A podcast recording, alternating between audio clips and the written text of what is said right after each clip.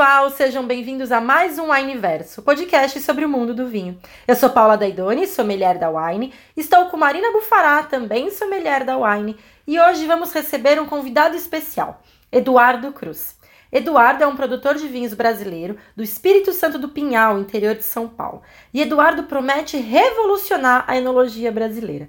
Antes mesmo de ter uma única videira plantada, Eduardo já tem um laboratório de experimento, onde desenvolve estudos de uvas e terroir. Seja bem-vindo, Eduardo. Bom, olha, muito obrigado aí pela oportunidade de falar com vocês. Está no podcast da, da Wine. É Para nós que estamos aqui humildemente começando, é algo extraordinário. Muito, muito obrigado. É, eu venho do setor farmacêutico e biotecnologia, onde eu atuo há 40 anos. Eu é, faço fermentação microbiana ou fermentação de, de células humanas há, há três décadas. Então, é, a ideia é trazer essa experiência do desenvolvimento, da pesquisa e desenvolvimento no setor de biotecnologia para o setor do vinho.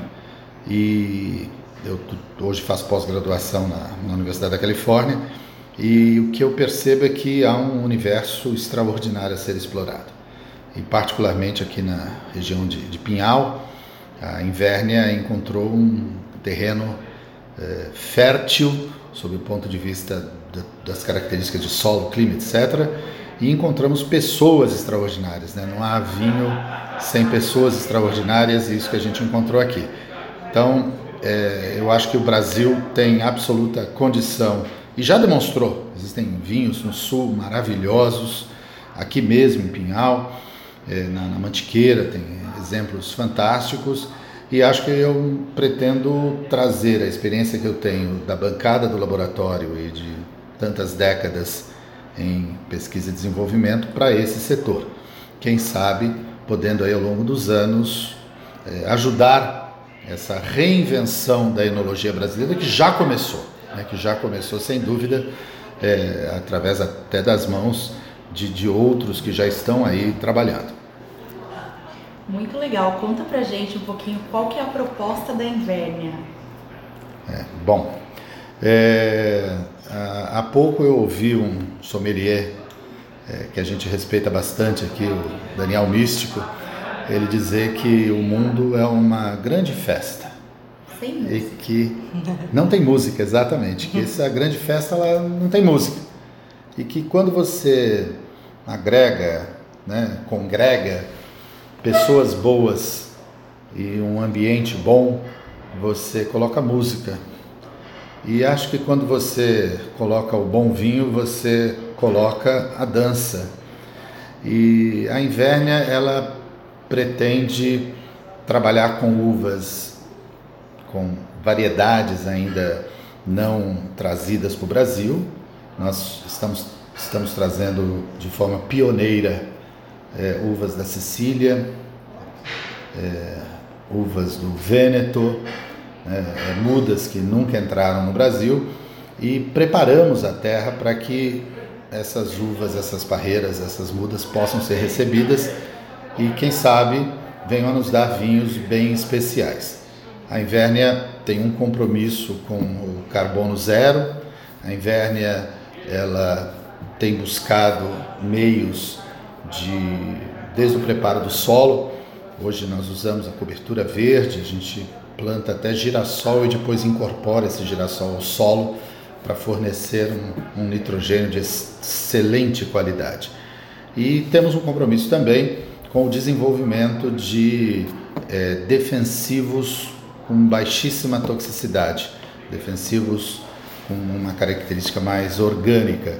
Esses projetos já estão sendo realizados é, e a gente quer aplicar um modelo de manejo que interfira o mínimo possível no meio ambiente.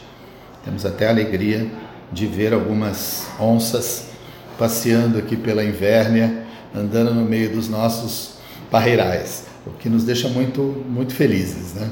Então, é a ideia da Invérnia é buscar, através de, do plantio, através do manejo, e através até dos materiais, já desenvolvemos aqui a terracota, os tanques de terracota é, no Brasil. É, temos aqui agora, acabamos de descobrir numa propriedade que adquirimos recentemente, um, um solo, uma, um barro com grande potencial de fazer um vaso de terracota nosso mesmo, é o terroir no terroir. Né? E vamos aplicar isso torcendo para que a gente tenha vinhos muito alegres, que tragam essa dança para essa vida tão bacana conforme o Daniel definiu. E falando em terroir, qual que é a diferença do terroir daqui da região? O que, que a gente pode esperar de um vinho produzido aqui que se difere do resto do Brasil? O que eu tenho aprendido, né, eu sou um aprendiz, eu sou um estudante, né, nós temos dois enólogos top, né, o Alphonse, lá na Califórnia, cuja vinícola é datada de 1854, a mais antiga da Califórnia, e o Eduardo Camerati, do, do, do, do Chile, cuja vinícola é nova, mas está bastante pontuada, a vinícola com 10 anos. Então eu estou aprendendo. Nós, quando é, adquirimos a propriedade, é, fizemos análises de solo e também utilizamos de mapas planealtimétricos na tentativa de estabelecer o que seriam as melhores é, estruturas e geometrias do plantio, de modo que os ventos pudessem cruzar pelos corredores entre as fileiras de plantio e que nós tivéssemos uma quantidade bastante boa de sol. Então, é, todas as correções de solo foram feitas de acordo com aquilo que manda os manuais. É, a única coisa é que, em vez de nós usarmos corretivos é, é, industriais, nós usamos é, nas, os corretivos naturais, desde o, estor, desde o esterco aviário até uh, o plantio de crotalária, é, trigo serraceno e o girassol para incorporação e manutenção das condições nitrogenadas do solo. Então eu acho que aqui nós teremos a amplitude térmica muito boa, que em alguns meses do ano essa amplitude ultrapassa os 15 graus Celsius. Nós teremos uma geografia com as parreiras todas voltadas para o norte, com os vinhos cruzando de leste para oeste durante a manhã, de oeste para leste durante a tarde. Então eu acho que é, o potencial daqui é extraordinário e estamos entre 850 e 900 metros de altitude e cercados por água, né? Que em Vérnia a gente tem a felicidade de ter muita água. Temos aqui lagos e, e, e nascentes que transferem um, uma, uma umidade relativa. Veja, nós estamos aí há três meses em completa falta de chuvas, né? que essa falta de chuva é muito boa durante a fase da maturação da uva, mas quando você está plantando ela não é assim tão boa. Mas até nisso é, a, a, o estudo e a inovação nos ajudou. A gente está é, tá usando, como lá na, na, Universidade da Califórnia, é um, um sistema de, de, tubos de crescimento, né, grow tubes, que garantem um, uma, uma condição quase como se você tivesse ali uma, uma mini estufa para cada muda. E as mudas estão muito bem, garantindo o crescimento é, vertical, ela, ela favorece a, as gemas apicais a fazerem seu, o seu dever de casa e garantem que a transpiração noturna escorra aquele sereno para exatamente onde a planta precisa da, da água. Não digo que não vamos fazer irrigação, não, nós faremos irrigação, a fértil irrigação, né? mas estamos conseguindo resultados bem interessantes com algo inovador. E isso tudo tem a ver com as condições geográficas e do terroir daqui. É, Pinhal, é, Espírito Santo do Pinhal e o local que a Inverno escolheu é realmente abençoado. Vocês mandaram muito bem nessa escolha de terroir, eu tô curiosa para ver o que vem pela frente. Com certeza vão ser vinhos muito concentrados em aromas e sabores, com uma boa acidez, um bom frescor. Eu queria que você contasse um pouco, um pouco pra gente sobre a questão do apacimento das uvas, os testes que você está fazendo. Poxa, muito obrigado por essa pergunta. É, eu sou um apaixonado pelo Amarone, né? E eu conheço as áreas de produção do lado do Bússola, do Vinheto Alto, que para mim é um Amarone é, é absurdamente extraordinário. E eu tenho estudado essa, é, é, é essa técnica há pelo menos 10 anos. A gente na indústria de, de biotecnologia, nós somos acostumados a, a ter salas com temperatura e umidade controladas. E nesse sentido, como um experimento, nós montamos um núcleo de apacimento. E esse núcleo de apacimento já fez em experimentação, não, não, não ainda podemos dizer que daí vão sair vinhos, mas esse núcleo de apacimento já fez 5 toneladas de marcelã, 5 toneladas de taná, 3 toneladas, quase 3 de merlot e 2 toneladas de chirá recentemente. Chegando aí a um BRICS de quase 28, né? Dá, até assusta a gente você fala de um BRICS desse. Mas, é, mas como eu disse, é algo experimental. Né? Eu, eu sou gestor de inovação, sou gestor de tradução de pesquisa em produto, é isso que eu faço há 40 anos e estou trazendo isso para esse mundo do vinho. É, estou torcendo para que você esteja certa. E as, essas suas palavras me deixam muito feliz porque você tem muito mais experiência do que eu. Né? E você visitou aqui a nossa propriedade e nos deu a honra de plantar uma muda que eu, essa muda tem muito valor para nós e a sua presença e essas suas observações é, me deixam muito felizes, né? Porque muito feliz porque quem sabe a gente realmente esteja no caminho certo. Gente, o que o Eduardo comentou é isso. Eu e a Marina, a gente está exatamente neste momento na Inverna e nós participamos de uma atividade que foi plantar uma muda de uva. Então nós plantamos a nossa videira, agora elas têm o nosso nomezinho ali. Então daqui a pouquinho ela vai crescer e vai virar um vinho e vai ser eu e a Marina que a gente estava ali, né? A gente que plantou essa videira. Exatamente, a gente vai ter nosso nome até no rótulo, pelo que contaram pra gente. A gente vai acompanhar o desempenho dessa muda, depois participar da colheita, participar da vinificação. É muito bacana ter essa experiência que vocês conseguem ter aqui na Invérnia. Exatamente. É, o, é a música e a dança dessa vida que o Daniel deu aqui a definição tão bem, né? É a música e a dança. É, ter vocês aqui é o que faz, é o que dá sentido a esse projeto. E eu, com toda sinceridade, espero que vocês realmente venham para a colheita. Hum, vocês sabem que colher é, às vezes é três horas da manhã, quatro horas da manhã, né? Então, uh, os ouvintes, vamos fazer aqui o desafio às duas sommeliers, que elas né? Eu numa temperatura às vezes zero grau, que é a temperatura daqui. Então, mas eu acho que vai ser uma experiência fantástica. Isso, né? Daqui, daqui a três, quatro meses nós já estaremos fazendo algumas podas. Depois daqui, quem sabe um ano, a gente já esteja fazendo a primeira colheita, ainda que pequena, mas ela já vai nos dizer alguma coisa desta muda plantada desse dessa desse parreiral, né? Mas o desafio está dado. Eu quero ver vocês aqui com a gente às 3 horas da manhã, 4 horas da manhã, que a hora que, a hora que o BRICS dizer, a hora que o BRICS nos, nos disser, venha me colher, a gente é a hora. É a hora. Nós não podemos comandar isso, né? Estaremos de prontidão. Conta com a gente. Muito bom. E falando ainda em inovação, além de todas as pesquisas em laboratório, também tem a parte da vinificação, né? A Invernia também está trazendo coisas diferentes, que fogem um pouquinho do que a gente está acostumado a ver no Brasil, não é isso?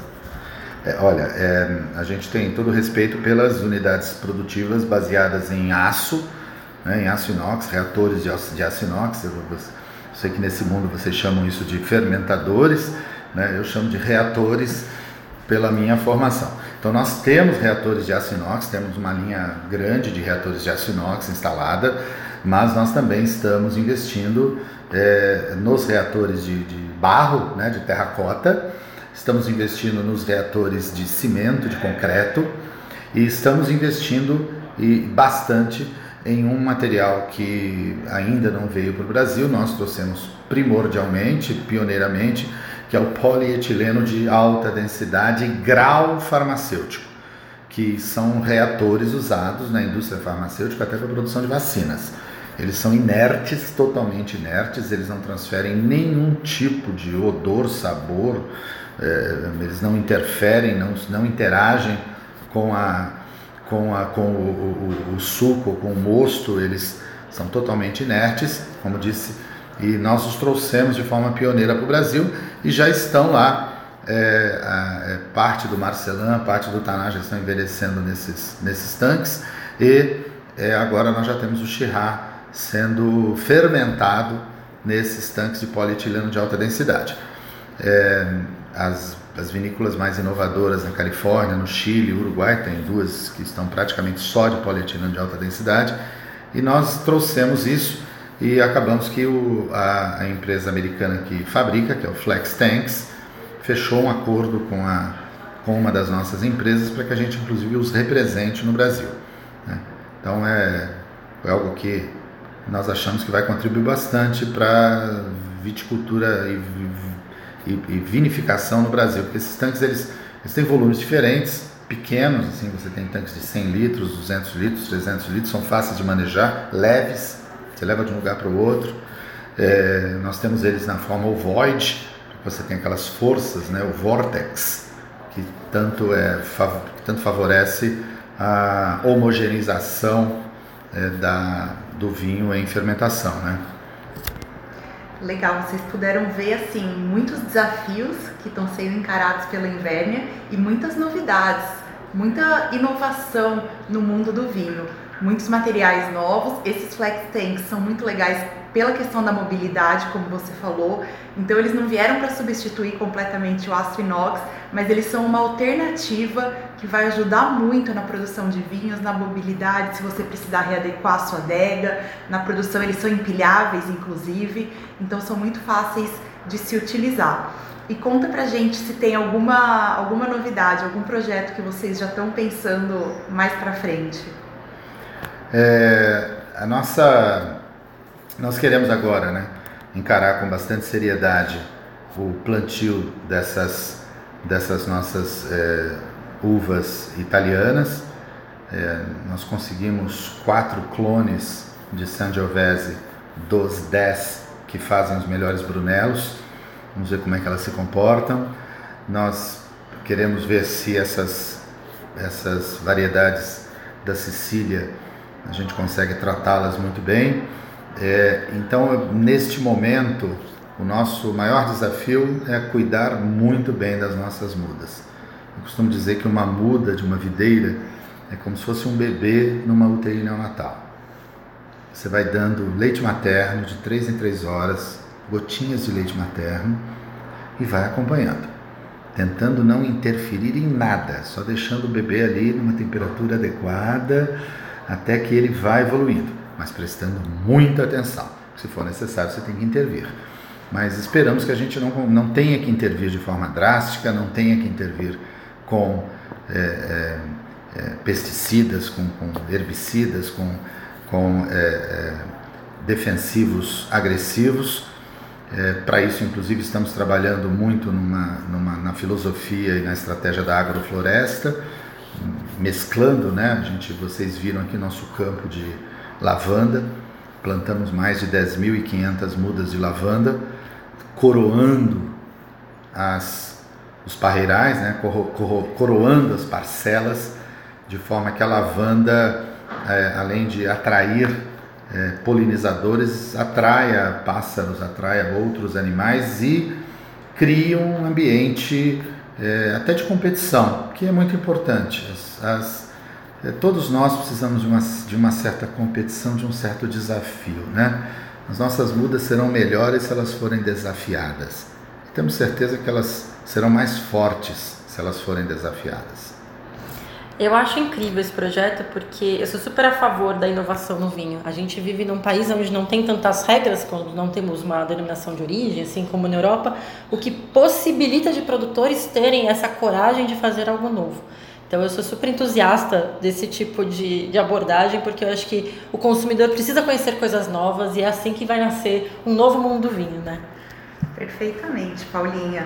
É muito legal a gente ver também técnicas que já são usadas lá fora sendo trazidas para cá, sendo incorporadas à nossa viticultura. É uma reinvenção mesmo desse movimento para que a gente possa cada vez estar mais é, vamos dizer, à altura de produzir bons vinhos, que isso a gente já faz muito bem. E quem sabe no futuro a gente cria uma denominação de origem aqui para essa região. É, exatamente. Eu tenho certeza que esses bons vinhos vão sair daqui também, né, Eduardo? Poxa vida, é. Eu, olha, eu fico muito emocionado com, com duas ícones como vocês são, é, que têm uma experiência muitíssimo maior do que a minha e que estiveram aqui e viram o que nós estamos fazendo. Isso nos dá mais entusiasmo para continuar investindo e acreditando, tá? Muito obrigado pelas suas palavras. A Invérnia agradece muito a vocês. A gente que agradece, foi uma delícia o passeio, foi muito bom o bate-papo. Tenho certeza que nossos sócios vão gostar muito, porque é muito bom conhecer o outro lado, assim, conhecer coisas novas, não é isso, Mar? Exatamente, foi um bate-papo muito enriquecedor e essa oportunidade foi enriquecedora para a gente conhecer qual é o dia a dia mesmo de uma vinícola. Vocês que tiverem oportunidade, eu sei que vão existir outras, é, outros grupos né, que vão participar desse plantio, então aproveitem as oportunidades que vale muito a pena. E deixa aqui para o nosso sócio os contatos da Invernia, o site, Instagram, para quem quiser entrar e conhecer um pouquinho mais. É, é, vocês todos estão convidados, vocês que representam o mundo do vinho e que podem vir aqui em Vérnia e nos ensinar tanto. Né? É, o nosso Instagram é Invernia, com dois N's no, sina, no, no, no início, I-N-N-V-E-R-N-I-A. Invernia, com dois N's. Por favor, entrem, opinem e vocês são mais do que bem-vindos a virem aqui é, e, e, participarem dessa experiência que a Marina e a Paula participaram. Na verdade, a, a, a experiência foi nossa de estar com elas. Então a gente espera que a gente tenha experiências com vocês também. Eduardo, muito obrigada por nos receber, por esse papo, foi um prazer, agradeço muito. Má, muito obrigada pela participação. Obrigada, foi uma honra estar aqui, a presença de vocês, foi um prazer. Obrigada, pessoal. Muito, muito obrigado a todos vocês do mundo do vinho e vamos dançar. Isso aí.